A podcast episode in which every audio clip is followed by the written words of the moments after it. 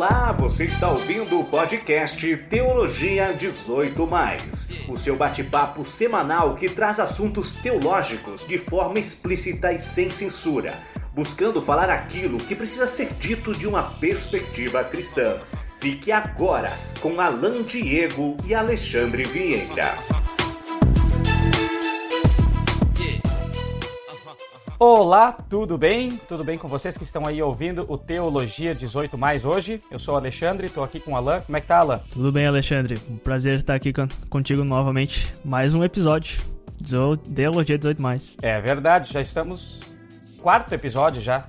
Como é que tu te sente, assim, fechando um mês? Cara, eu, eu tô animado. Eu tô animado porque eu tava bem ansioso pra gente começar esse projeto e agora vendo que realmente tá se firmando, cada vez mais animado para dar continuidade nesse projeto. É isso aí, legal, cara. Eu também tô bastante animado e a gente agradece vocês aí que têm ouvido, compartilhado, interagido, contribuído de alguma forma com o pensamento e o debate uh, racional na igreja através desse podcast, onde a gente quer trazer conversas assim bem informais nela, mas que de certa forma podem contribuir para aqueles que pensam e vivem igreja, teologia e cristianismo aqui no Brasil.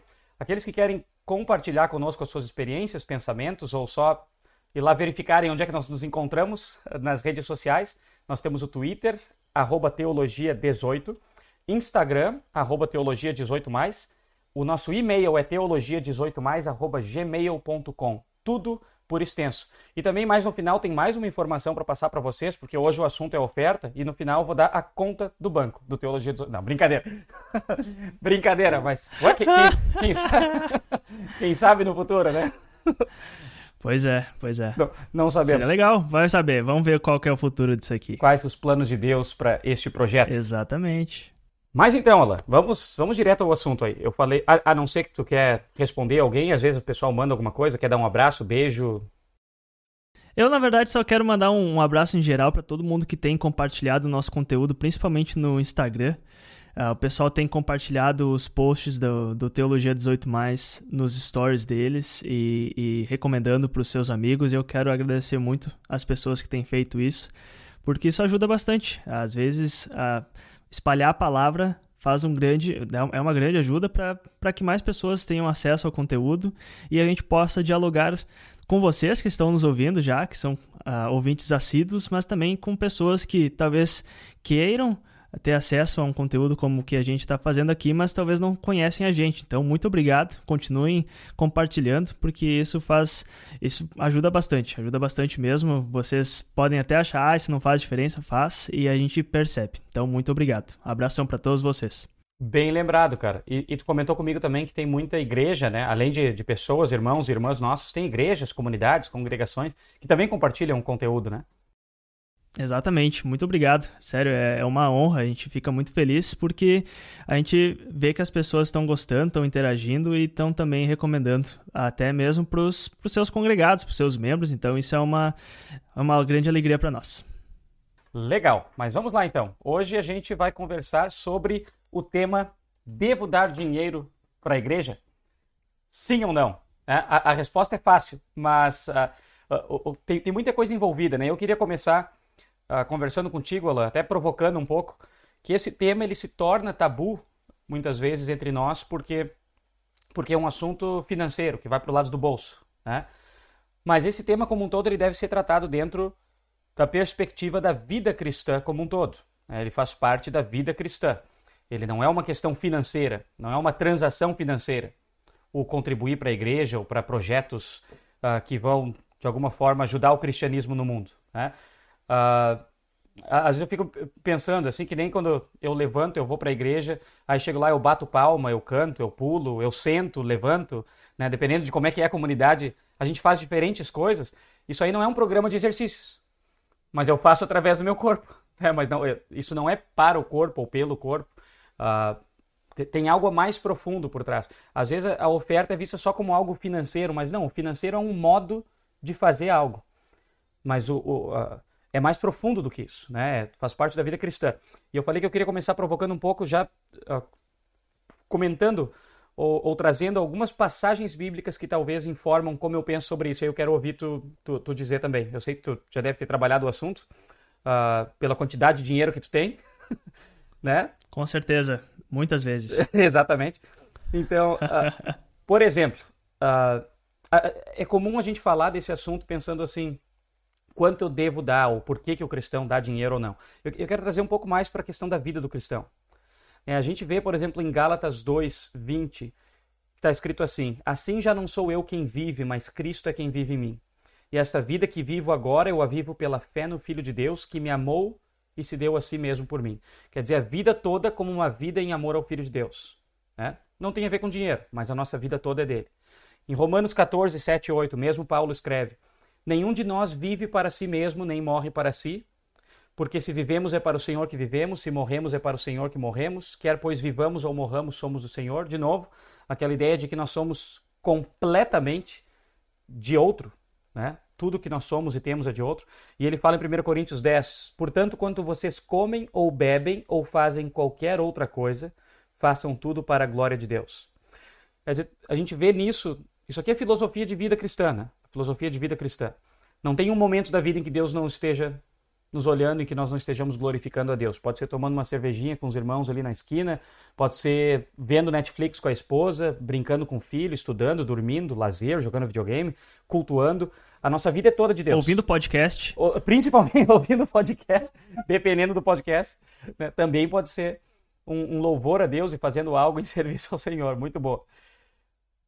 Não falei nada financeiro ainda, mas eh, certa forma isso informa. Né? A gente poderia lembrar daquelas outras tem uma que é muito usada, Levítico 25, 33. A terra é minha, pois vocês são para mim estrangeiros e peregrinos.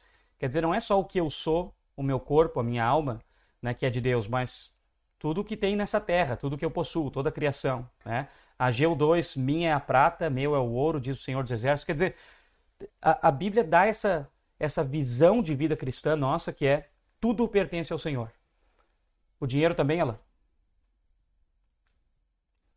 Eu acho que sim. Claro, né? Eu acho que seria muito, muito errado dizer que não, porque.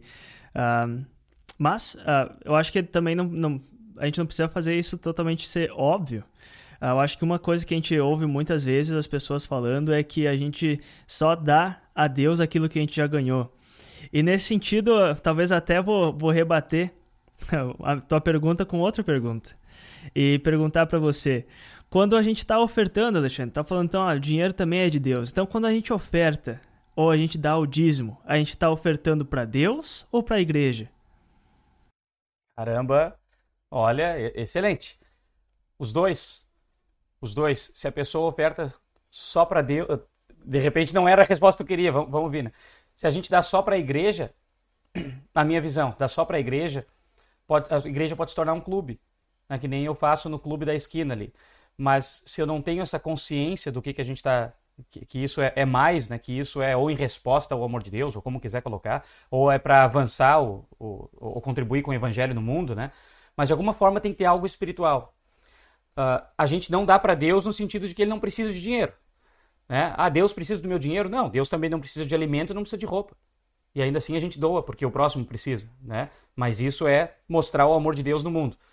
Então dá para Deus, olha, ele não recebe esse dinheiro e usa, né? Ele não tem conta bancária, por exemplo. Assim que nem eu falei, como ele não come, né? Mas a gente faz para Deus, porque quer comamos, quer bebamos, façamos tudo para a glória do Senhor. Então nesse sentido é para Deus. faz sentido? A gente não está entregando dinheiro na mão dele, mas a gente está fazendo coisas que, que é o propósito dele, que são o propósito dele no mundo. Não, excelente, Alexandre. Na verdade, eu faço essa pergunta até para. Uh, tá, desculpe se eu fui um pouco longe de onde estava querendo, mas uh, eu acho que talvez até para começar a conversa, talvez uh, as pessoas muitas vezes não têm essa, isso dis, bem distinguido, né? Saber, ah, eu estou ofertando, mas o que, que eu estou fazendo? E eu acho que do jeito que você respondeu, reflete muito aquilo que eu acho que é o certo, que não é simplesmente algo que é totalmente mundano. A gente tá. Não é. Muitas vezes eu sei que tem algumas uh, comunidades cristãs que até tem esse tipo de linguagem que eles falam de oferta como uma mensalidade. Que é pagar a mensalidade da igreja. E aí realmente é, é quase uma visão de clube que a gente tem que pagar uma mensalidade para a gente continuar sendo membro da igreja, né? E isso é uma, eu acho que é uma visão totalmente errada porque ela fica totalmente mundana. Mas ao mesmo tempo, eu acho que é legal isso que você falou que Deus não precisa do meu dinheiro, porque Aí vem a questão: o dinheiro também pertence a Deus? Sim, eu acho que tudo pertence a Deus. O ouro, a prata, tudo já pertence a Ele. A gente não precisa dar alguma coisa para Deus para que isso pertence a Deus. Já, tudo já é dele. Mas então por que, que a gente oferta, né? E aí vem, eu acho que uma, um bom equilíbrio disso é a gente ter noção de que o que, que Deus faz através daquele dinheiro que a gente oferta para a igreja. Eu acho que a gente oferta para a igreja, mas com isso a gente está servindo a Deus porque a gente está apoiando e, e ajudando para a manutenção da missão da igreja no mundo. E a, a, gente acredita, como cristãos, que Deus age através da igreja, através da pregação da palavra, através da, da, da, da distribuição dos sacramentos, que Ele está trazendo a sua palavra, a salvação para nós. E aonde que isso acontece? Na igreja. É, e aí a gente precisa, até usando todo o modelo bíblico, né? De, de, que no Antigo Testamento ninguém dava dinheiro, mas dava parte da, das suas, da, da, daquilo que eles produziam, que a terra produzia, para manter, para que os sacerdotes pudessem ter o que comer e poder se dedicar ao serviço de Deus. E eu, eu acho que isso é uma prática hoje em dia também, de que nós ofertamos para que o pastor que está, às vezes, trabalhando até mais do que deveria, mas para ele uh, continuar tendo que comer para ele poder se sustentar enquanto que ele estuda para o sermão, para o estudo bíblico e tudo mais. Eu acho que, sei lá, eu queria trazer isso porque um erro que eu acho que muitas vezes pode acontecer é se eu não oferto, eu tô, como eu estou ofertando para Deus, é quase um, um, investimento, né? Eu, eu oferto para Deus e daí ele vai me dar o dobro, algo assim, né? E a gente não precisa ir nesse, nesse buraco de, de coelho, mas uh, eu acho que é, é uma coisa interessante da gente ter em mente, pelo menos para talvez se alguém tenha dúvida, saber disso também. Excelente. Tem, tem aquela pergunta, né? Quem planta, colhe. Essa é muito, é muito feita pelos cristãos, né? Se eu der essa minha oferta aqui Deus vai me dar em dobro depois, ou eu vou, né, vou receber, ou isso é, um, é quase um investimento, né? É um investimento certo. E, e, e, a visão que tu colocou, não, não é assim que funciona, né? A Bíblia fala assim que quem planta, colhe. E fala na questão financeira. Uh, no plantio financeiro, digamos, quando a gente oferta para o reino de Deus. Só que não está falando em colheita financeira. Isso que é interessante.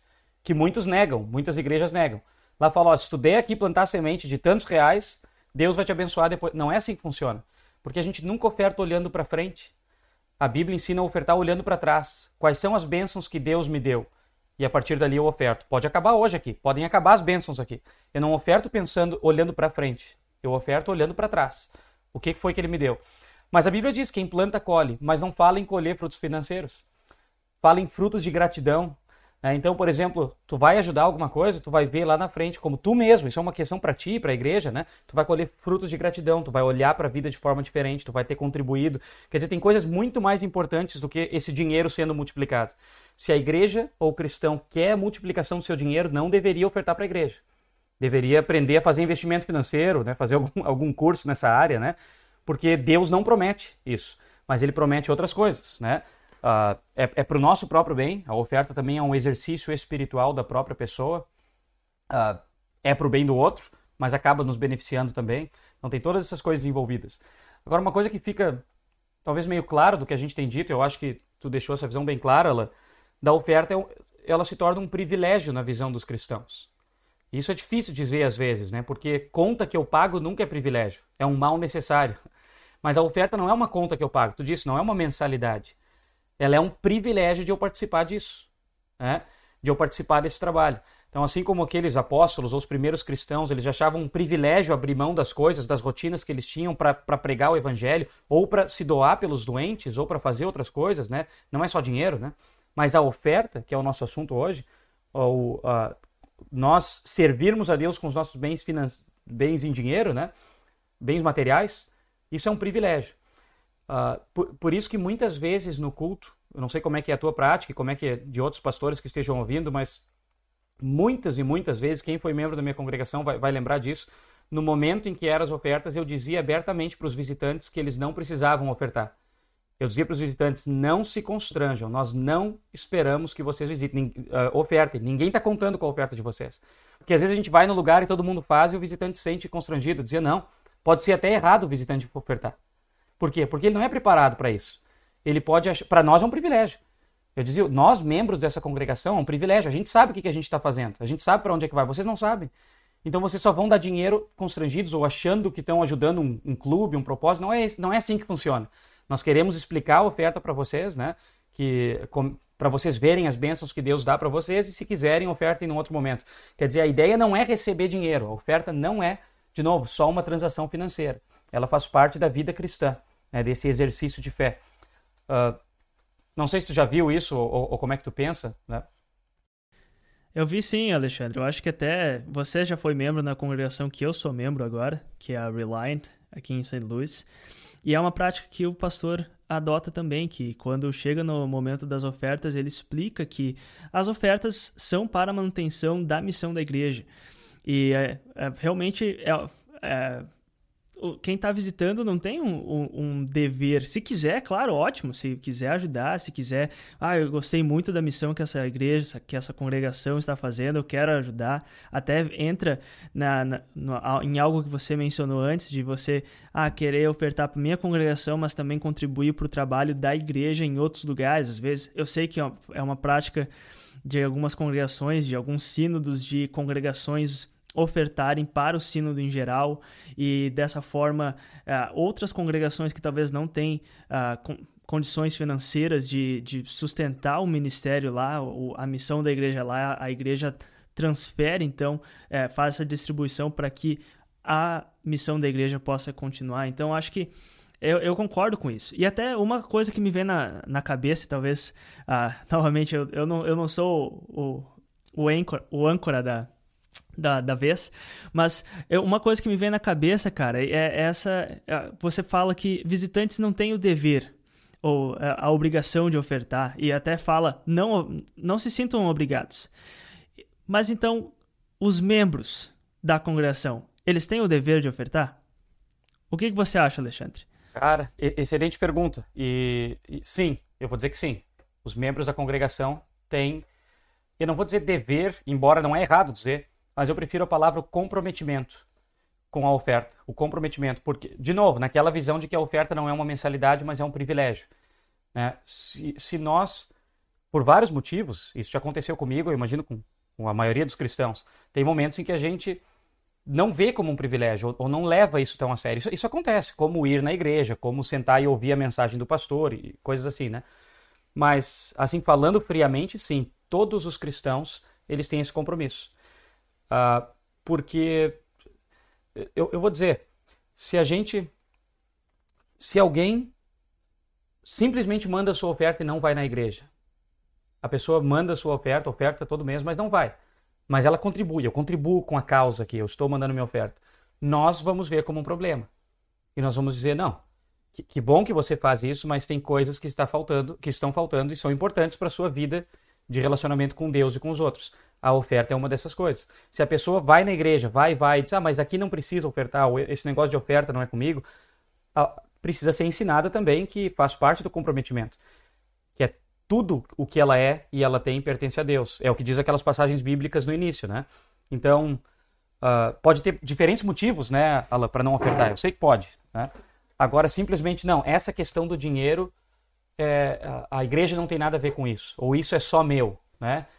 minha conta bancária, minhas regras. Não, não é assim que funciona. Porque a oferta, como o tempo que a gente dá para a igreja, como os nossos dons, são tudo presente de Deus. O meu trabalho é um presente de Deus, né? Os meus bens materiais são um presente de Deus.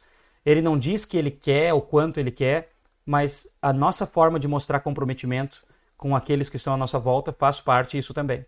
Né? Alguém que só oferta e não vai na igreja precisa ser né, chamado a atenção, uh, não negativamente, mas precisa, ser, precisa aprender sobre a importância de ir na igreja, ouvir a palavra de Deus, servir. E aquele que vai, mas negligencia essa parte, também precisa. É, essa é a opinião que, que eu tenho baseada na Bíblia, mas eu não sei se tu, se tu refletiu, queria dizer alguma coisa. Não, cara, é, deixa eu até me explicar por que, que eu te coloquei nessa fria. Talvez pensando, vixe, tá querendo me colocar numa fria aí, o Alan. E na verdade, cara, é, é uma, até uma coisa que eu vi, eu já vi até professores aqui no seminário uh, falando sobre isso que algumas vezes é, é interpretado que, por exemplo, oferta, ou, ou até mesmo o, o, a, o compromisso, como você falou, de você ofertar, é algo que a gente vê só no Antigo Testamento que no Novo Testamento não existe uma, uma doutrina, um ensinamento sobre o dízimo, sobre a oferta. E aí ele comenta, é verdade, a gente não tem mais a obrigação, a gente não está mais embaixo da lei. Mas daí ele comenta, mas qual não seria uma ótima forma da gente refletir esse novo relacionamento de que Deus nos dá tudo, nos fez tudo por nós e agora a gente reconhecer que ele faz tudo e ele através do ministério que ele instituiu, através dos apóstolos, traz até mim tudo isso que eu recebo de graça? Será que não é uma boa forma de re, realmente uma resposta minha a tudo isso que Deus deu? E eu fazer essa oferta, fazer esse, esse comprometimento para realmente uh, reconhecendo quão importante é a missão da igreja e o ministério da palavra que nos traz toda essa mensagem da salvação que Deus fez tudo. A gente não oferta para ganhar o, o, o, méritos ou para ser salvo, mas como nós somos salvos, nós ofertamos porque nós reconhecemos que é na igreja, que é através do trabalho feito pela igreja, que nós ouvimos essa mensagem e a, a palavra é proclamada e nós somos unidos ao corpo de Cristo e fazemos parte daquele grupo que foi salvo. Faz sentido. Eu, eu, eu realmente tô, tô, Eu fiz a pergunta porque eu, eu, acho que são dúvidas mais ou menos comuns claro. entre pessoas e eu já vi pessoas falando sobre isso. Então acho que seria legal também tocar no assunto aqui. Não, faz muito sentido, cara. Eu, eu, eu penso que, que existe sim o um ensinamento do Novo Testamento, mas não tão claro. É, eu não sou muito uh, assim de dizer, ah, tá, tá, aberto no Novo Testamento, mas se a gente fizer vai ser um bom testemunho. Eu não, eu não acho que é tão, tão aberto assim. Eu acho que existe um ensinamento bem forte sobre oferta no Novo Testamento, mas não nos modos de Levítico lá. Né? Assim como existe sobre o culto, mas não como está nos mandamentos, separa um dia. É, o Novo Testamento ele, ele explode, ele extrapola o que a gente tinha lá. E eu acho que na oferta também. Então, na oferta, por exemplo, você não vê assim, olha, vocês têm que dar 10% disso, 10% daquilo, 30% daquilo. O Novo Testamento não vai dizer isso. Mas vai, por exemplo, dizer que as mulheres, lá em Lucas 8, né, elas dos seus bens patrocinavam o ministério de Jesus dos apóstolos. Vai ter depois lá em Atos 4, dizendo que um cara vendeu o campo e ele deu todo o dinheiro para que não houvesse gente passando necessidade né, ali na, na comunidade. Aí depois vai dizer que os outros prometeram fazer o mesmo, mas pegaram parte do dinheiro. Quer dizer, existe um ensinamento aí sendo mostrado através da vida deles. Né? Atos 2, tem tantas outras passagens que vão dizendo isso. Né? Uh, Paulo depois vai falar também de separar no primeiro dia, né? Porque tem que dar para aqueles. E aí ele diz: Eu não vou colocar uma regra, façam. Né, Deus ama quem dá com alegria, isso deve ser conforme a bênção que recebeu. Quer dizer, tem vários ensinamentos em diversas partes do Novo Testamento, mas não assim quanto que, que deve dar. Né? E, e essa é uma pergunta, talvez a principal dos cristãos. De repente, a maioria, talvez não, mas eu acho que a maioria dos cristãos pensa assim: tá, eu sei que é importante, eu sei que faz parte da minha vida de fé, assim como ir à igreja assim como ouvir a palavra de Deus. Né? Às vezes a gente não quer, eu sei como é que é, às vezes a gente se desliga da igreja e isso tudo acontece. Mas, em geral, o pensamento é: eu sei que é importante e Deus quer me abençoar por meio disso. Ele não está me cobrando isso. Vai no culto porque senão tu vai para o inferno. Não é esse o ponto. É, eu tenho um presente para dar para ti, vai no culto, né? participa disso. E eu vejo a oferta da mesma forma. Né? Os cristãos em geral têm isso. Não, Deus quer que eu faça isso, eu não estou pagando o céu ou a membresia na igreja, mas é importante né, para o povo de Deus, é importante para o trabalho da igreja, e Deus quer me abençoar por meio disso também, sendo um ofertante. Mas quanto que eu devo dar? Muitas vezes eu vejo essa pergunta, né, e, e isso já me perguntei muitas vezes também. Uh, quanto que a pessoa deve, deve contribuir, deve ofertar? É o dízimo? É 10%? Essa é, é, essa é a palavra que sempre é jogada aí, né? É, é 10% do que ela tem ou, ou de tudo que recebe? Quanto é que ela deve ofertar, afinal de contas? Não sei, tu, tu tem um, um número mágico aí, para contribuir com a gente? Cara, eu.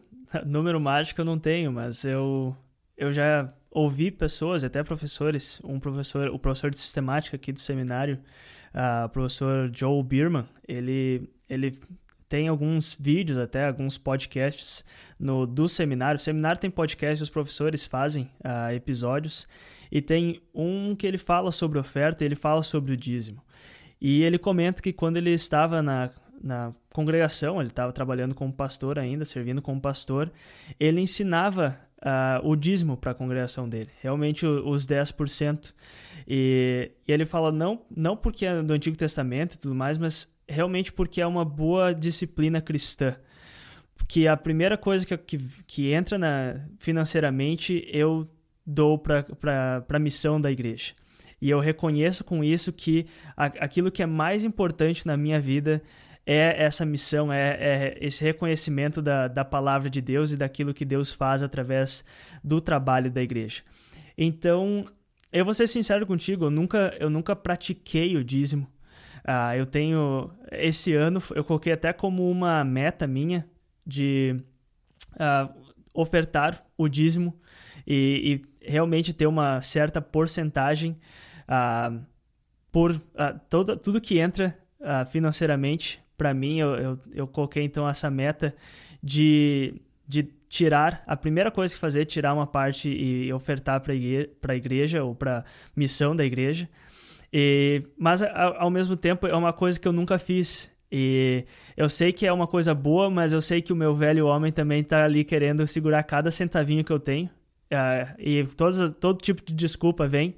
Ah, eu sou estudante. Ah, eu não tenho um, um salário.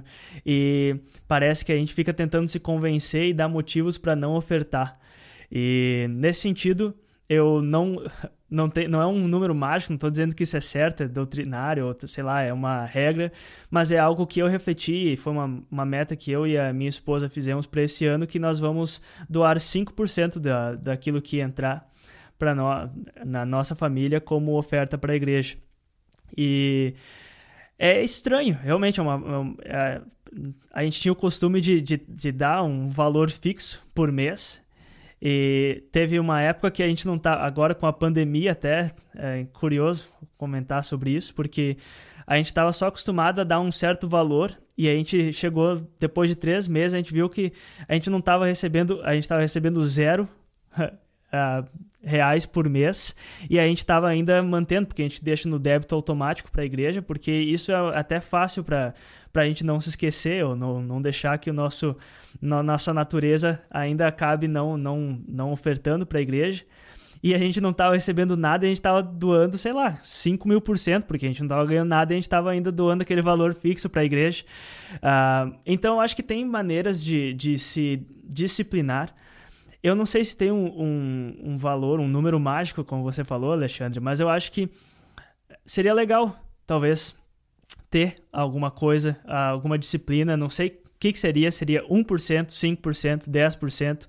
Eu acho que é algo que cada pessoa poderia uh, falar e refletir consigo mesmo e ver qual, como seria, mas eu acho que a, a prática da oferta é algo que, que precisa ser feito porque é realmente uma forma que a gente reflete, que a gente realmente acredita que Deus provê tudo para nós. Não é uma coisa que se eu não ofertar esse mês vai, vai me sobrar mais, por mais que na teoria seja isso, mas ou que a gente vai passar mais fácil, ou que mês que vem a gente vai ter o que comer, mas saber que a gente pode ofertar e Deus vai prover tudo, não importa o quanto que a gente vai uh, ofertar para a missão da igreja.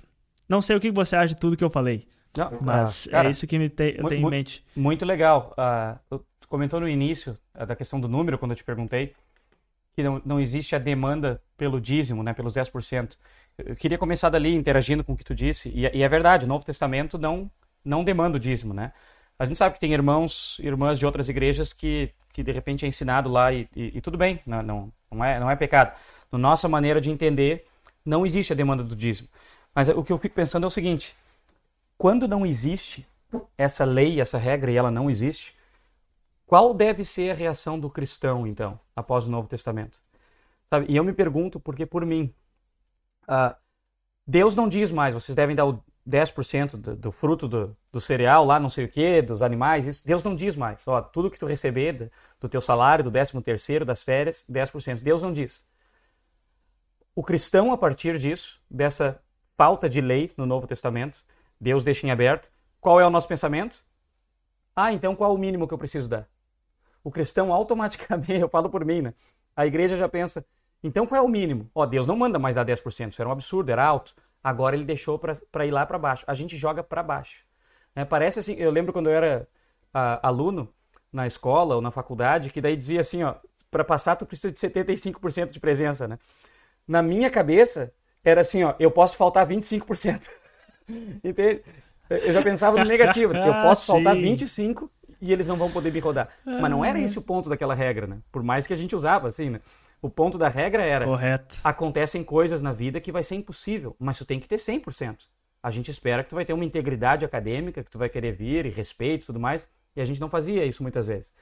E infelizmente eu acho que esse essa parte de mim, né, de nós sobrevive. Quando Deus diz não precisa ter 10%, a gente tá qual é a regra mínima? Qual é o 75% de presença que eu preciso? Mas isso é perigoso, né? Porque se a gente leva isso para o culto, por exemplo, né? No Antigo Testamento, reserva um dia por semana. É lei, não vai trabalhar, não vai fazer nada, culto a Deus. No Novo Testamento não tem mais essa regra.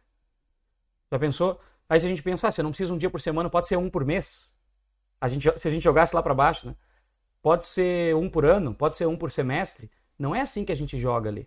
É só quando toca no bolso, né? Geralmente a gente diz, olha, não tem essa regra. Então eu posso ir no estudo bíblico na quinta e no culto domingo, ainda participar do grupo de jovens do sábado. Posso... Né? A gente consegue jogar para cima, mas quando chega no bolso a gente não consegue. A gente quer jogar para baixo. E isso eu me preocupo, né? Porque eu não consigo imaginá-la que quando Deus não exige o dízimo no Novo Testamento, ele está pensando em vou liberar eles desse peso para eles derem o mínimo possível.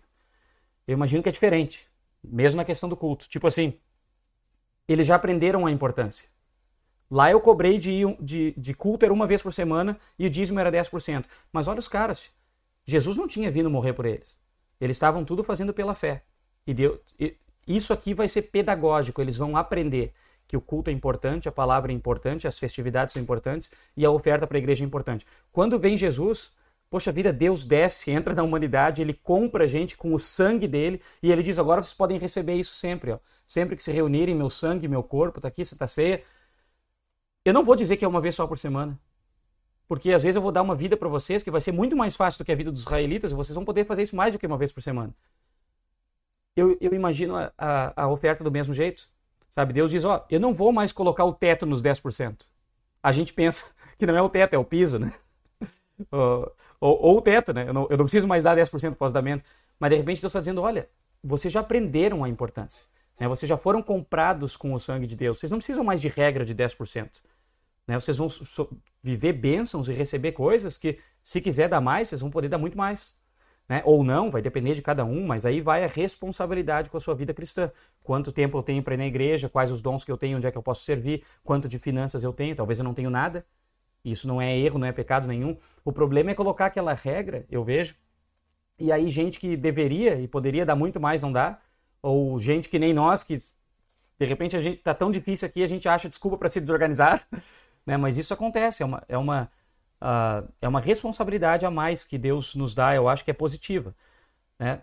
O que, que nem Jesus fala para a mulher samaritana: não, não tem que adorar nesse monte ou naquele monte, nesse dia ou naquele dia. Né? Os adoradores são espírito em verdade, em outras palavras. Tá? Vocês vão ter que refletir com isso. Deus e tudo que vocês vivem é para honra e glória de Deus. Mas eu quero tirar uma regra daí, mesmo assim. Uma regra. Não é, dos, não é 10%, não é um número. Mas é algo que tu mencionou, lá. Antes que eu esqueça e já, já vejo que tu já está ansioso proporcional parece ser a melhor, melhor do que uma, uma quantia fixa. Né? Tu falou disso, eu também já fiz os dois esquemas, né? mas a Bíblia ela fala bastante na questão da proporcionalidade. Né? Não só os 10% lá, mas de dar conforme a bênção que recebeu, não a que não recebeu. Então é muito difícil assim, ah, vou dar 50 pila para a igreja, 100 pila, né? dependendo da situação, 5 mil, né? tem, tem gente muito mais com mais posses, né? Só que daí perde o emprego, que nem tu falou, vem uma crise. Aí vem a crise de consciência. Puxa, eu não estou podendo fazer a minha parte, porque eu prometi. Mas Deus não está te abençoando com aquilo mais, ele não espera. Então, para não fazer, ou o que acontece também, prometeu tanto e, e foi promovido. Ou ganhou um prêmio aí, sei lá. Ah, que sorte que eu já tinha prometido aquilo, né? Por esse ano eu não preciso dar do resto. Então, a gente tem oportunidade para se ferrar de qualquer jeito. Né? A Bíblia parece falar em proporcionalidade né? Proporção. Proporção. Por quê? De novo, porque tu não está fazendo investimento para o futuro, é olhando para o passado. Né? Mesmo quando Jesus fala da oferta da viúva pobre, não, não te parece que é proporção? Quando ele diz assim, olha, ela deu mais do que todos os outros. Ele não está falando da quantia, porque a quantia não importa. Mas ele está falando da fé dela e da, e da, maneira dela ver e, e, lidar com aquela responsabilidade que era contribuir para o trabalho. Né? E ela deu mais, que não valia nada, humanamente falando. Só que ela deu do, do coração dela né, mais do que ela poderia. E eles deram um mundão de dinheiro que deu para construir templo, igreja e, e pagar missionários. Jesus diz, eles não ofertaram. não ofertaram direito. Então, essa questão da proporção parece clara. Né? E, e eu ouvi de pastores experientes dizerem que. Aí, de repente, eles podem depois ver se é assim ou não, mas que já comentaram comigo vários, né? Dizerem que, na experiência deles, uh, geralmente nas igrejas, quem oferta mais, inclusive de quantidade e com mais comprometimento, são as pessoas que têm menos. Isso é algo interessante. Né? Não é uma regra aqui, não. É, é algo que observaram e isso me contam na igreja, né? Pastores dizerem, olha, às vezes, onde eu fui pastor, onde eu sou pastor, geralmente quem tem mais oferta menos, proporcionalmente. Né? Oferta ali 1%, 2%, pode até ser mais do que os outros dão, né? mas é muito pouco, não é o mesmo comprometimento. Isso é algo a se pensar, né? O que, que tu acha? Sim, com certeza, Alexandre. Até agora que você uh, trouxe o exemplo da história da, da viúva pobre, até me lembrei, eu acho que é uma, uma outra resposta, novamente, como muitas, muitos assuntos, muitos tópicos teológicos, não tem apenas uma resposta correta, mas tem várias formas de abordar e responder perguntas. Mas essa história me lembra de uma outra resposta que eu acho muito correta na, sobre quanto que nós devemos ofertar como cristãos, e eu acho que uma resposta correta é 100%. No sentido de que, como você falou antes, nós somos chamados a sermos sacrifícios vivos. Deus não quer que a gente dá, não quer 10% da gente. Ele não quer 10% das nossas finanças. Deus quer que nós nos entreguemos e sejamos sacrifícios 100%. Bah, mas Alan, tu tá querendo dizer que então a gente tem que doar 100% do nosso salário, nossos bens para a igreja? Com certeza não. E aí vem a questão de que tudo que eu recebo, eu vou louvar a Deus com aquilo que eu tenho. Eu vou dar uma parte daquilo para a oferta da igreja, sabendo isso é o que mantém. Não, claro que se eu não ofertar, Deus vai dar. É como uh, Jesus falou: se, se eles não gritassem, as pedras gritariam. E eu realmente acredito que se Deus quiser, Ele vai fazer uma pedra, um, um, um pastor, e ele vai, a palavra dele vai ser proclamada mas ao mesmo tempo reconhecer que sim, a minha oferta ela mantém a igreja, ela ajuda a, a essa, é, esse trabalho, esse ministério que traz vida, e não só vida agora, mas vida eterna, e isso é importante. Mas ao mesmo tempo, isso não quer dizer que ah, eu vou tirar 10% da para a igreja e o resto eu faço o que eu quiser. E vou até mesmo gastar em coisas pecaminosas e coisas assim. Com certeza não. 100% daquilo que nós recebemos é para ser ofertado para a glória de Deus. E aí o que isso significa? Eu vou gastar dinheiro, parte do meu dinheiro para sustentar, dar uma vida uh, boa para minha família, não fa deixar faltar comida na mesa, pagar as contas para não ter um nome sujo na, na, na sociedade, porque tudo isso traz glória a Deus. E eu acho que nesse sentido, quanto que eu tenho que ofertar para Deus 100%? Mas para a igreja, eu acho que realmente é, é uma coisa proporcional. Para a igreja, nós ofertamos aquilo que a gente sabe que vai ajudar o trabalho a ser mantido.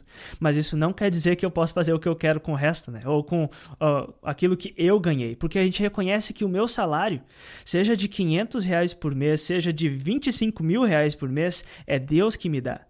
É Deus que me dá e cada centavinho que eu recebo não é para eu fazer aquilo que eu quero e até, até mesmo uh, pro, pro, proporcionar coisas pecaminosas para mim. Não vou gastar todo meu dinheiro em bebida, em drogas, em, em coisas desse tipo, mas eu vou ter uma vida que vai trazer glória ao nome de Deus que foi colocado sobre mim no meu batismo. E eu acho que isso é uma coisa interessante da gente também lembrar na, na questão da oferta. E eu acho que isso é uma coisa que também entra na, na na viúva pobre, porque Jesus fala que ela deu tudo aquilo que ela tinha para sobreviver, sabe? E nesse sentido, eu acredito que tem muito para a gente aprender também. A gente não é que, ah, vou doar, como já aconteceu algumas vezes na história da igreja, vou dar para a igreja e até vou passar fome, vou deixar minha família passar fome por causa da minha oferta. Eu acho que isso é errado. Por quê? Porque nós sabemos que, como, como cristãos, quando eu estou sustentando minha família e dando uma vida digna para minha família, dando educação para os meus filhos, eu estou dando glória a Deus e eu estou sendo um bom mordomo daquilo que Deus me deu através do meu da, daquilo que eu recebo financeiramente. Cara, perfeito, cara. Eu, eu até quero, quero citar um exemplo disso que está falando e obrigado por trazer essa parte. Uh, a gente está falando aqui da parte mais polêmica, dar dinheiro para a igreja, ofertar, né? Se devo, se não devo, qual a função, quanto. Mas isso que tu falou é, é realmente o ensino cristão sobre as finanças. É 100% para Deus. 100% para Deus não quer dizer 100% para a igreja, né? É, é, o tempo que eu estou com a família, dormindo, descansando. Obrigado por lembrar essa parte. Isso vale para o tempo também.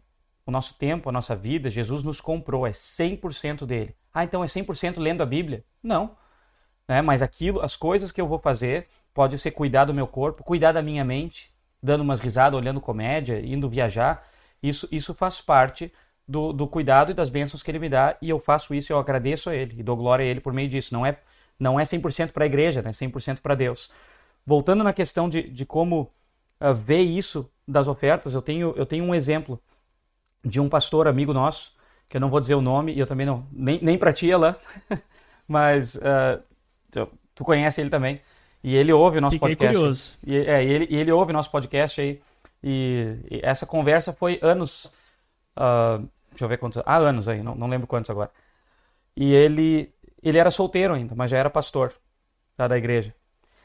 E ele oferta. Eu vou arredondar aqui, eu não lembro exatamente, mas a gente teve essa conversa porque, enfim, estudou na Bíblia essas coisas e estava conversando sobre, sobre essas dúvidas. Oferta para a igreja. E na época, ele ofertava, eu, eu, eu, vou arredondar, eu acho que era 15% de tudo que ele recebia para o trabalho da, da congregação. Ele era pastor. E aí ele casou. E aí eu acho que no ano do casamento, no ano seguinte, diminuiu para 10% a oferta dele. Talvez era 11, eu estou arredondando aqui. E perguntaram para ele, a igreja perguntou para ele, para o pastor, olha pastor, ah, né, o senhor era o, maior ofertante e de repente cortou em 30% a sua oferta. O que, que aconteceu, né? A gente estava contando e tal. E o pastor então ensinou para eles, olha, não, não, não se preocupe, não tem problema com a minha fé, não perdi. E aí ele disse justamente isso, é Deus tinha me dado certas responsabilidades e certo, certa condição na vida quando eu era solteiro. Só que hoje são duas bocas para comer lá em casa e eu preciso fazer isso pela minha esposa, né? Ela vai largar tudo, ela vai largar emprego para vir morar aqui na, com a gente. Ela vai. Ele disse, hoje eu não tenho a mesma condição, mas não é que a gente não seja ofertante. Ele ainda se explicou, né? Não é que eu não queira, mas é que ou eu casava ou eu ofertava para a igreja. Eu dava o máximo que eu podia. Eu achei isso um baita ensinamento dele também. Ele disse, eu dava o máximo que eu podia como um homem solteiro. Hoje, como um homem casado, pai de família, eu dou o máximo que eu posso. Mas o meu máximo não é o mesmo. Eu achei isso muito, muito forte, assim, muito cara, bom ensinamento. que história legal, cara. E é uma história real. Se ele quiser, ele ouve o podcast, se ele quiser, ele pode dizer sou eu, mas ele não vai querer, porque é um cara humilde, ele não vai querer. Era eu, né? Porque depois a esposa vai dizer, ah, então eu fui culpada de te ofertar menos pra igreja. ela, ela, sabe a história. Que bárbaro. Ela sabe a história. Mas, uh, mas eu achei isso muito legal. E, de novo, a questão do proporcional. Né? Se, eu, se eu faço, se eu prometo aqui uma quantia, ia, ia ficar ruim depois, porque ele ia ser negligente com a esposa, negligente com a família, ou negligente com a igreja, ou a consciência dele ia pesar. Mas ele disse: Olha, eu posso dar tanto agora, porque eu, eu sou responsável, eu sei que eu pago tanto de Netflix, tanto da academia, tanto do carro, sei, sei lá as contas que, que a gente tem, né? Mas tu faz responsabilidade, mas esse tanto é separado para o trabalho da igreja. Essa questão da proporcionalidade me parece importante aí também, porque ela vale com outras coisas. Não é só com as finanças, né? Tu pega o tempo, por exemplo. Cara, às vezes tem coisa no meio da tarde na igreja que eu não vou convidar, sei lá, tu, que eu sei que está trabalhando, ou outra pessoa, eu vou convidar a pessoa que de repente está aposentada e pode ajudar. Eu não tenho carro, então aqui tinha umas senhoras que me davam carona, né? Ah, tem que fazer visita não sei aonde. Você tá, tô disponível, pastor. Eu ia pedir para elas, porque elas têm mais tempo. Então ela, de certa forma, tem mais responsabilidade de ajudar com aquilo, né? Do que outra pessoa. Eu não vou dizer para outra, bah, a senhora tal lá me dá carona terça, quarta e quinta. Tu não pode vir uma vez na segunda, mas pastor, eu trabalho segunda, se eu, se eu faltar, eu perco o emprego. Entende? Então, é, é, proporcional. A gente, certas pessoas vão ter responsabilidades que vão parecer a mais, mas porque Deus deu a elas mais condições. Energia também, né? Quando eu tenho que carregar os bancos da igreja para o salão, por exemplo, eu nunca vou no departamento de senhoras. Né? Vamos carregar lá. Né? Por uma razão óbvia, eu vou nos jovens, né? Por quê? Porque eles têm mais energia nesse momento da vida. Eu vejo as finanças assim também, sabe? Proporcional. Tem gente que, que vai ofertar bem mais para a igreja, talvez em quantia sim, mas não é isso que vale. Proporcionalmente vai ofertar igual aos outros. Né? Aquilo, aquilo que, que pode. Se a pessoa não tem nada, que nem tu falou nela, quantas vezes a gente passa por uma situação que não tem nada, ou ganha, mas o que ganha tá apertado ali, é conta, comer, Bom, essa é a tua vida com Deus, tu não vai dar nada. Né? Mas tu ainda, tu ainda vai ser um ofertante, eu acho. Tu vai lá no culto, tu vai orar, tu vai agradecer a Deus, tu vai levar um envelope vazio, se a tua igreja tem envelope, sabe? Tu, tu, tu vai ofertar aquilo que Deus te deu e, de repente ele não te deu nada, ou ele te deu só para sobreviver. Mas esse, essa reflexão tem que ter, não é assim, eu não tenho nada, eu não sou ofertante, ou eu tenho muito, se eu der, a igreja vai ficar mal acostumada. Não é assim que funciona. A gente tem que olhar para o que Deus nos deu, agradecer e a partir dali fazer uma decisão de quanto vai gastar com, com coisas para lazer, para trabalho, para economia, para investimento, para igreja. Tem, que entrar dentro. Acho que essa é a responsabilidade. Né?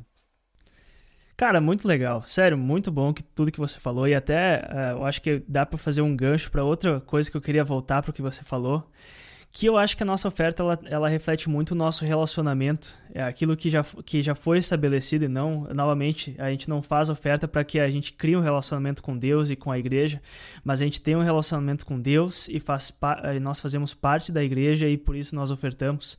E uma coisa que a gente, você comentou antes, que não é porque ah, a gente não, não tem obrigação, não é uma lei que nós ofertamos, mas não é por isso que a gente não vai ofertar porque a, a gente não tem obrigação. Nós não precisamos obedecer à lei para ser salvos, mas nós, estando salvos, somos salvos e nós obedecemos à lei.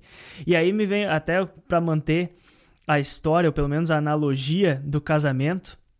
Eu acho que é, é muito errado que muitas pessoas eu vejo que eu sei de histórias de, por exemplo, maridos que eram príncipes antes do casamento e casaram e daí se tornaram uns trastes. Ah, não, ah, só, não, não respeitavam mais a, a mulher, a sua esposa. E, e eu acho que essa imagem a gente pode.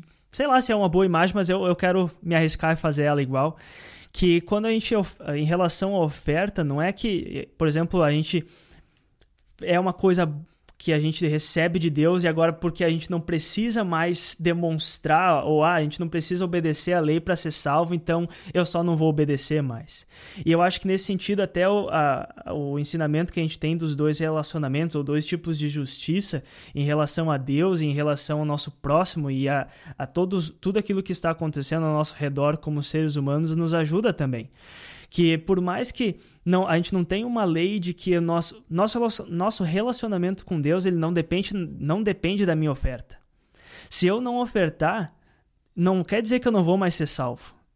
Isso é algo que a gente precisa, precisa ser dito, mas isso não quer dizer, então, opa, então não tem porquê. Por que, que eu vou ofertar? Eu vou guardar tudo para mim e vou gastar naquilo que eu quero. E eu acho que isso é uma visão errada também, por mais que a gente vai falar, não, tu não vai deixar de ser salvo, tu não vai perder a tua salvação se tu não ofertar. Mas você reconhecendo que tem esse novo relacionamento com Deus. Você não tem mais a obrigação de obedecer a, a lei de Deus, mas agora que Deus fez tudo para você, obedeceu a lei para você e te deu a salvação por graça, você pensa, nossa, o que, que eu posso fazer com tudo isso. E você olha para os mandamentos de Deus, para aquilo que Deus fala que é uma, uma vida que é de acordo com o propósito dele para suas criaturas e você vive aquilo. E uma dessas uh, de, desses aspectos é realmente o dar à igreja, o ofertar para a missão de Deus. Porque isso realmente é uma forma que eu confesso, eu acho que a oferta também é uma certa confissão que nós fazemos, que é eu não não, não depende de mim ou da, do meu esforço que eu vou ter o que comer, que eu vou ter aquilo que eu preciso para me manter vivo. Mas Deus vai prover aquilo. E eu não estou dizendo, ah, então eu vou ficar em casa. Eu acho que tudo pode ser levado para um extremo que é ruim. Mas no sentido, Deus vai prover um trabalho para mim trabalhar, que eu vou ter dinheiro para me sustentar. Ah, eu vou. Ah, Deus vai prover tudo aquilo que é necessário. Deus vai prover chuva para os agricultores colher comida que depois eu vou estar tá comendo. Deus vai prover uma, uma rodovia muito boa para que uh, os caminhoneiros possam transportar esse alimento para que ele chegue até os mercados, que então Deus vai prover dinheiro para que eu vou lá e então compre essas coisas no mercado e eu possa me alimentar.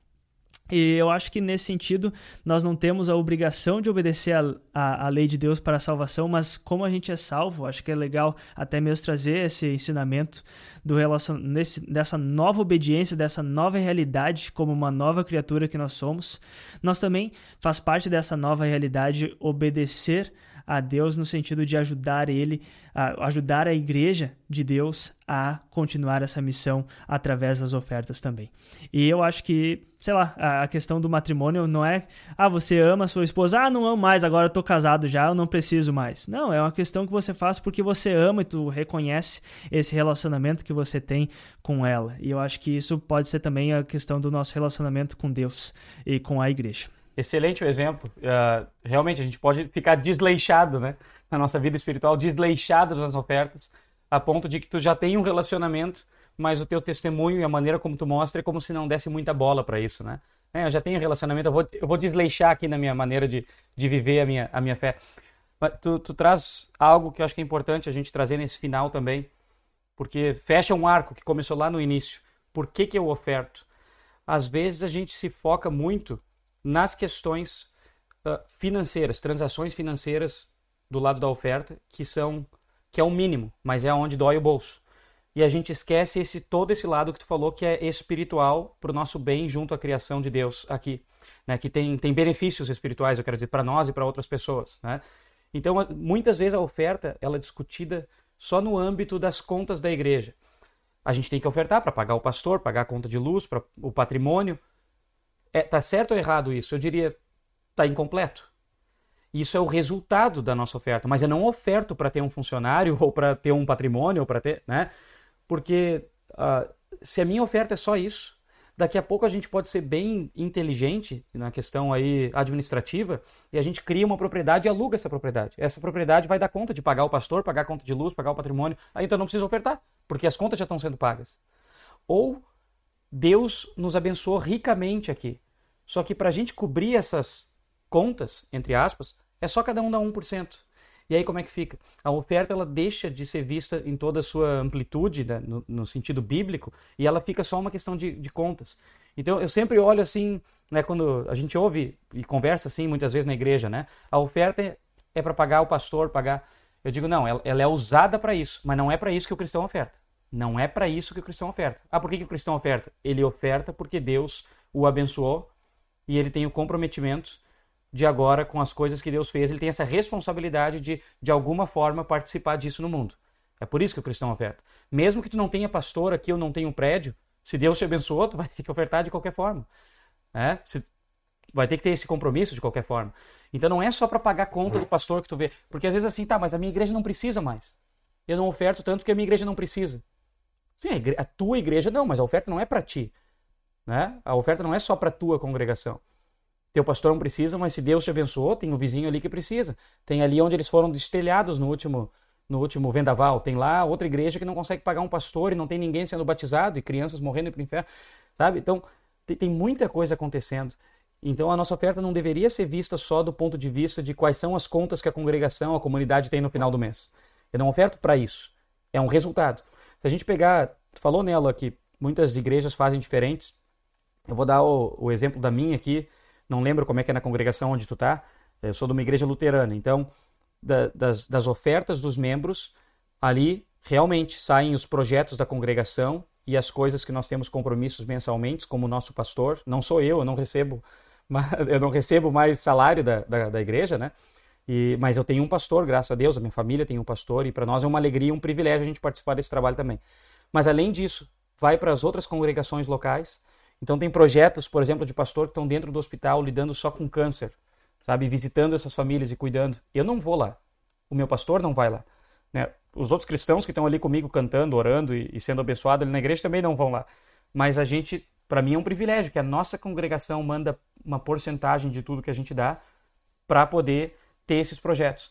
11% do que a gente manda vai para a Igreja Nacional. E aí tu sabe, né? A Igreja Nacional do Brasil aqui tem projetos de ajudar uh, com casa, com escola, com igreja lá em Moçambique, na Angola, lugares onde talvez eu nunca vou poder ir. Mas a gente participa de algo bem maior do que pagar conta de luz e pagar um salário de alguém. É, é isso que eu, que eu, sempre tento trazer. A nossa oferta ela tem um, um valor para o reino de Deus que vai além. E talvez aí é por isso que, de novo, a proporcionalidade é importante. Eu estou batendo nessa tecla, né? Aí eu não oferto porque a minha igreja não precisa. Mas se, se, se Deus te deu mais ou menos, é daí que tu tem que basear a tua oferta. Se a tua igreja não precisa, tu pode ofertar em outro lugar. Podemos falar sobre isso. Né? Ou, às vezes, a igreja não precisa porque vocês, como igreja, estão só vendo o trabalho da igreja como se manter aberto e ter um pastor. Ah, se entrar mais membros, a gente pega mais um pastor para nós. Aí a igreja nunca vai precisar, se é só para se manter. Mas de repente tu pensa, olha, se eu ofertar tudo que eu posso, eu posso chegar na minha congregação e sugerir para os irmãos, quem sabe a gente abre aqui um centro de ajuda a mães solteiras, ou quem sabe a gente abre aqui uma escola de línguas para esses que estão vindo para cá, sei lá, né? Esse negócio de que a igreja não precisa é limitar muito o alcance da igreja, porque sempre vai ter gente precisando, né? E aí a gente pode ajudar com as nossas ofertas a, a fazer isso. É, Deus não precisa de dinheiro, mas uh, não tem limites no bem que a gente pode fazer. E, e talvez, de novo, para puxar para o lado espiritual do benefício da oferta, né? O ofertar não é só dar dinheiro. Eu sei que eu estou batendo nessa tecla, né? mas não é dar dinheiro, não é uma questão simplesmente uma transação financeira, mas é se envolver com o trabalho da igreja. Se, se a pessoa já oferta ou se a pessoa não oferta, de qualquer forma, tenha preocupação de chegar, de participar para onde ela está ofertando e dizer o que está sendo feito, onde que nós estamos contribuindo. Se tem ideias, dá ideias. Olha, eu vejo essa demanda aqui na nossa sociedade ou no nosso local. Será que a gente pode usar as nossas ofertas para isso? Não tem problema. Né? Mas não deve ser só dar dinheiro. Eu fiz a minha parte. Eu dei tantos por cento aqui suado para a igreja. Não é esse o ponto da oferta. Porque se eu só dou, mas eu nem consigo orar por onde esse dinheiro está indo, a, a, oferta, é, é, ela, ela, claro que ela tem valor e Deus vai usar, né? Deus usa as nossas obras imperfeitas, obviamente. Mas se eu puder me, me envolver, nem que seja perguntando e sabendo, dizendo onde é que está indo esse dinheiro das ofertas, eu quero orar por esses lugares. Cara, aí começa a se tornar realmente um privilégio, porque tu sabe a diferença que Deus está fazendo através do povo dele, nosso, mesmo com as nossas uh, obras imperfeitas, como eu disse, né, ou ofertas imperfeitas. Mas Alain, a gente já vai terminar, mas eu quero te fazer uma pergunta ou duas ainda, antes de acabar. Essa aqui eu já recebi, tu já deve ter recebido manda, também como manda. pastor. Mas é o seguinte, uma delas é, porque são coisas que surgiram na minha comunidade enquanto a gente discutia sobre isso. Deixa eu, deixa eu achar aqui para não pegar tudo. Eu fiz uma lista. Ah, tá. Precisamos ofertar tudo que a gente separar para oferta no mesmo lugar? Sim ou não? Na minha congregação, sim ou não? Como é que tu vê isso? Eu tenho, eu tenho uma opinião, mas eu quero te ouvir. Eu acho que não, mas eh, eu gostaria de ouvir também o que você ah, acha sobre isso. Eu acho que a, a nossa oferta ela, ela é para ser uma ajuda e realmente refletir esse relacionamento que a gente tem com Deus, é, é tudo isso que a gente já recebeu de Deus, e é, eu acho que é um, investi um investimento na missão da igreja. E a missão da igreja não é só uma coisa. Uh, eu até. Uh, a gente brincou, né? Mas, por exemplo, se, se alguém quiser uh, ofertar, por exemplo, para projetos que, que são. De, que ajudam o ministério, eu acho que isso é uma, algo que, que faz parte da oferta na igreja, sabe? O podcast Teologia que, 18 mais, quiser... o podcast Teologia 18 se... mais, não abrimos, é, né? é algo que...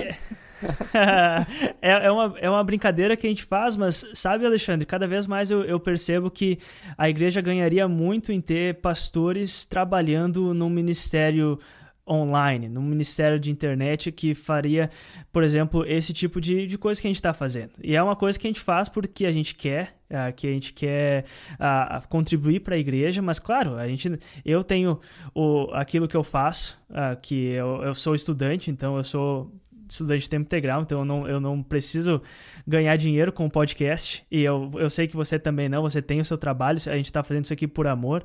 Mas por que não a igreja pensar no futuro de ter um ministério de internet? Eu sei que, por exemplo, o pastor Lucas Prando, ele tem um canal do YouTube muito, muito bacana e, e às vezes a gente, a gente faz com o tempo que sobra. Por que não, talvez, a, a igreja e talvez até membros a pensar e ofertar para esse tipo de ministério. Eu sei que tem cristãos que separam aqui na minha congregação, tu pediu como, como é a minha. Eu sei que nós temos na minha congregação várias, várias opções de como ofertar. A gente pode ofertar para a congregação em si, para o trabalho que é feito na congregação.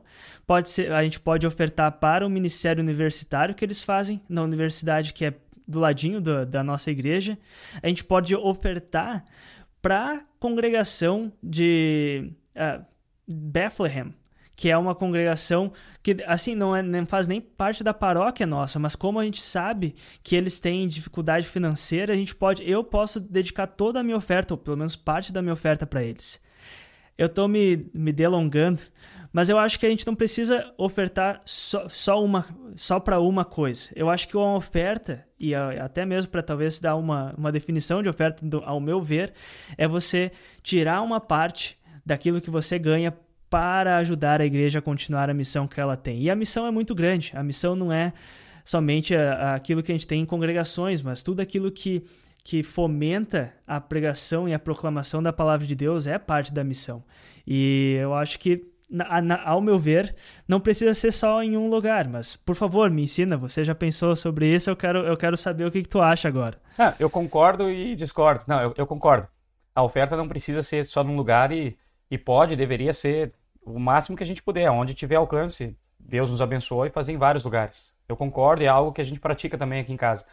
Uh, o meu único, a minha única ressalva quanto a isso não é se pode ou não ser em mais de um lugar, mas é que isso não deveria ser essa permissão, né? Não deveria servir de motivo para nós não termos comprometimento com a comunidade onde nós, uh, da qual nós fazemos parte. Essa seria a minha única ressalva, porque eu sei de mim, eu sou, eu sou o velho homem, né? O que nem tu falou, o velho homem que vive em nós, né? Tipo, ah, esse mês não, ali, olha o que o pessoal fez, não gostou da tua ideia lá, não dá aqui. Porque, como, como eu disse, eu acho que tem muito benefício em a gente uh, ofertar, benefício para nós também. É um ensinamento também que Deus faz para nós, né? Então, como em geral os cristãos muitas vezes não podem, eu sei, mas em geral o, o cristão participativo de igreja ele vai ter uma comunidade né? Independente da denominação, ele vai ter. Nesse lugar que tem o pastor ali que, que quando eu preciso, ele que diz os teus pecados estão perdoados, ou ele que me dá um puxão de orelha, ou ele, né? Então eu acho importante isso. Às vezes eu brigo com a pessoa que está lá do meu lado na igreja, eu não gosto, mas é pedagógico, é uma família. Então eu não, eu não gosto da ideia de, de às vezes a gente se sentir tentado a não ter o comprometimento.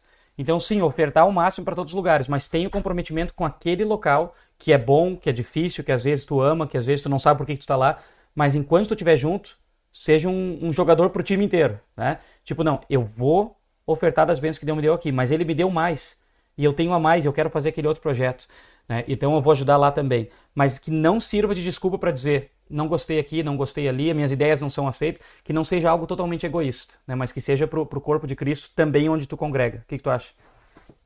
Cara, excelente. Muito, muito bom mesmo. Eu concordo porque eu acho que até podemos pensar na, na oferta como um chamado. A gente é chamado para ofertar e ajudar na congregação que a gente faz parte. A gente é membro ali. E isso não é somente, ah, eu ofertar quando eu tô quando eu, eu, a congregação está fazendo aquilo que eu quero, mas realmente reconhecer que a gente oferta porque aquilo faz parte da missão de Deus através daquela congregação. Muito bom, bah, com, com certeza concordo com você. Eu acho que isso é uma, uma ressalva muito importante para destacar. Eu acho que do mesmo, da mesma forma que Deus nos chama para ofertar em projetos até para igrejas cristãs do outro lado do mundo, Deus com certeza nos chama para apoiar o ministério na congregação que a gente está participando ali na nossa cidade. Então, pá, com certeza, concordo totalmente contigo. Show de bola. A última que tem que falar, não, não dá para terminar esse, esse, esse nosso bate-papo sem comentar, e deveria ter sido Opa. no início, porque muita gente já deve ter desligado e essa resposta tinha que estar tá lá. Então, na, quando a gente escrever a descrição do episódio, a gente coloca, olha, a gente vai falar sobre isso no final, para ver se, se volta. a pergunta que não quer calar, tá? Temos que ofertar, não tem um número, mas é o máximo possível, com responsabilidade, faz parte da vida cristã, não é só transação financeira, tem que participar do culto. Já falamos de várias coisas. Mas agora, essa aqui tá na igreja cristã aí fervilhando. Qual o modo bíblico de ofertar? Como é que eu entrego a minha oferta na igreja? Eu, eu, eu, eu já vou responder. O modo bíblico é com grãos, com carne crua, com coisas assim, né? Era o que tinha lá. Agora, se, depois de um tempo foi dinheiro, né? As pessoas levam dinheiro até a igreja. E agora a gente está na era digital para muitas coisas e tem muitas, muitos debates. Nós tivemos na minha congregação aqui. Eu puxei muito sobre isso, mas eu quero te ouvir primeiro. Depois eu vou dizer o que, o que, que, o que, que eu penso. Olha, Alexandre, para mim já ficou na cara a, a, minha opinião, porque antes eu falei que eu, a minha oferta é débito automático. Então, cara, eu, eu vou ter que ser sincero agora, porque eu conheço até pessoas bem perto de mim, de, da minha família, que durante a pandemia não, ah, não estavam ofertando, no caso, não estavam entregando a sua oferta para a igreja, mas estavam guardando em casa a oferta e pensando, quando eu for na igreja de novo, eu vou levar a minha oferta, porque tem essa mentalidade que oferta precisa ser entregue no prato da igreja. E eu acho que tem, uma, tem algo muito, muito simbólico nisso. Mas, gente, uma oferta feita por débito automático, por, uh, por cartão de débito, qualquer forma, porque eu já fui em congregações que tinha maquininha de cartão. E, gente, é somente algo que é, é a forma que é feito hoje em dia. O Alexandre falou que bíblico as pessoas levavam grãos, levavam os seus ah, bezerros e ovelhas. Gente, o jeito que a gente leva as nossas ovelhas e grãos para a igreja hoje em dia é através de, de, de, banco. A gente tem, do jeito que a gente tinha silos no passado, a gente tem uma conta bancária hoje em dia.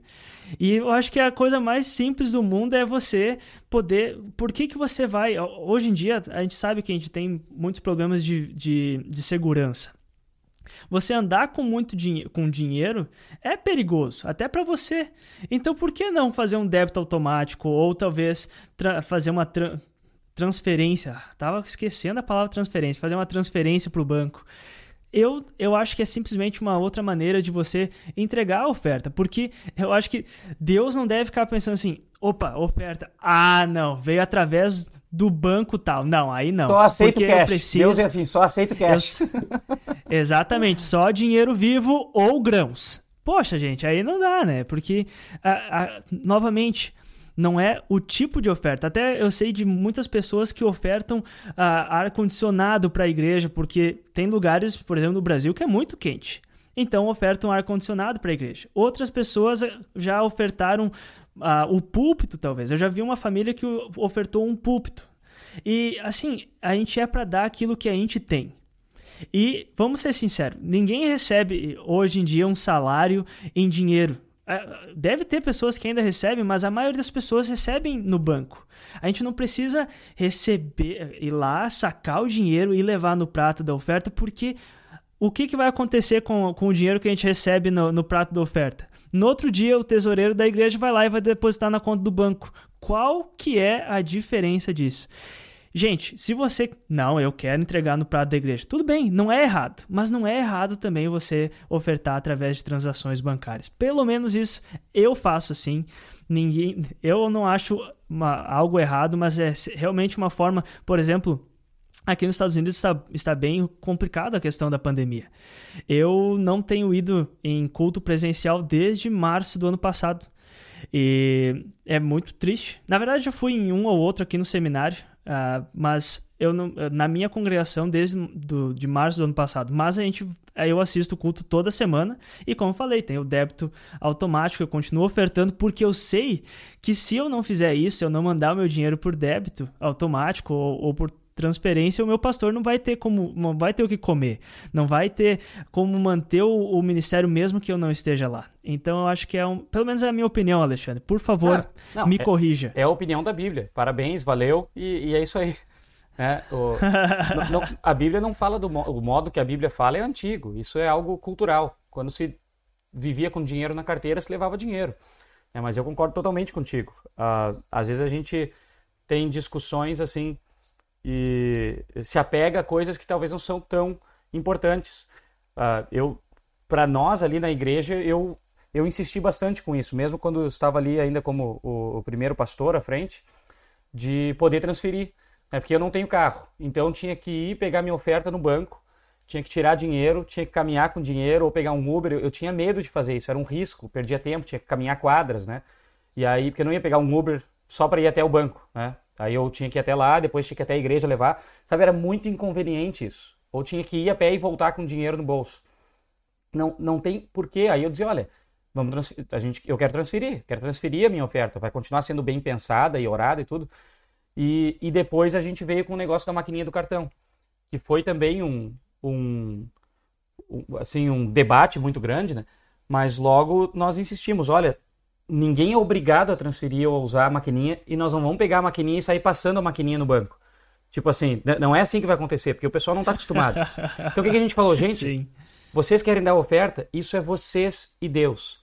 A igreja tem esses meios. Tem um prato que passa, tem envelope que vai para os membros, recebe envelope que eles retiram aqui, tem uma maquininha de cartão que fica na secretaria, quem quiser pede lá, antes do culto, depois do culto, e tem a conta bancária essa. Vocês decidem, a igreja não decide. Eu vou dizer assim, uh, muito positivo foi. Aumentou muito as ofertas da nossa congregação, muito, porque tem muito esse caso que a gente falou, as pessoas tinham medo, ou, ou não sabiam, ou tinham esquecimento, ou, e agora Elas, não, eu planejo tudo através da conta do banco, do aplicativo ou do cartão. Agora é mais fácil planejar minhas ofertas. Né, porque eu, às vezes eu não podia vir, eu estava viajando. Tinha, tem muito caso desses, né? Aumentou as ofertas, mas não é esse o ponto. O ponto é dar para as pessoas a oportunidade de elas ofertarem para Deus conforme elas vivem. E hoje elas vivem assim. Uma coisa que a gente acha importante e tem praticado aqui, eu não sei se dá para fazer em várias outras congregações ou não, é que igual a gente ensina para as pessoas que a oferta continua sendo esse tudo que a gente falou aqui nela. É algo que tem a ver com a vida espiritual, com a vivência cristã, é vida cristã, algo de culto a Deus. Então não importa se tu transfere ou se tu vai passar o cartão e pegar o recibo, no momento das ofertas do culto, tu vai colocar ali. Sabe, tu vai colocar ali. Então, por exemplo, quando a gente transfere, a gente ou imprime ou escreve um papel à mão e bota no envelope. Isso é como eu e a Celiane fazemos. A gente escreve papel à mão. O tesoureiro já sabe. Ah, legal. Mas não importa o tesoureiro. Eu, eu quero fazer, porque eu quero, eu quero levar minha oferta ao altar. Então a gente bota ali um papelzinho, transferência dia tal. Coloco lá, quando chega na hora, eles vão ver ali para prestação de contas. Tá, essa aqui já entrou, né? Então a pessoa que oferta por cartão também. Ela automaticamente já sai com um recibo e aí na hora que passa o prato ela pode colocar, né? Transferir um real aqui. Excelente. Tipo, a, a pessoa decide, né? A igreja não não, não, não tá pedindo mais dinheiro e nem uh, dizendo, olha, aqui está o cartão, ali está. Quem quiser fazer assim em aberto é só solicitar. A gente quis dar essa oportunidade. E, cara, foi muito positivo. Muito. No início tinha bastante preocupação, assim, né? Mas realmente é, o, é, é como a gente vive hoje. Né? Deus não diz assim, só aceitamos dinheiro, né? Deus. não, não, não existe essa regra. Mas enfim, cara, eu acho que era isso aí. Estamos. Eu acho que sim, cara. Ah, muito bom, muito legal o papo. Obrigado por compartilhar, cara. Eu acho que só é uma, é o, é o assunto da oferta é algo bem presente na nossa vida cristã, é algo que a gente pratica ah, mensalmente, semanalmente, e eu acho que é legal. Acho que é um assunto muito bom porque muitas vezes a gente talvez não tem tempo para conversar tão tão delongado, com, tanto, com tanta precisão, com tanto detalhe sobre esse assunto. Eu acho que foi bem bacana, cara. Muito obrigado. Ah, muito bom estar novamente conversando com vocês. E eu também já vou dar meu tchau. Agradecer a todo mundo que ficou ouvindo até aqui. Obrigado. Obrigado por vocês estarem continuando a, a sei lá, apoiar a gente, a ouvir o nosso conteúdo e a gente espera ver vocês aqui no próximo episódio também. Um abração para vocês e até o próximo. Valeu, Alan. Um abraço para ti, para vocês aí também e obrigado a todos que nos ouviram. Abraço e até a próxima. Este foi o Teologia 18 Mais de hoje. Siga-nos nas nossas redes sociais e compartilhe com os seus amigos. Até a próxima!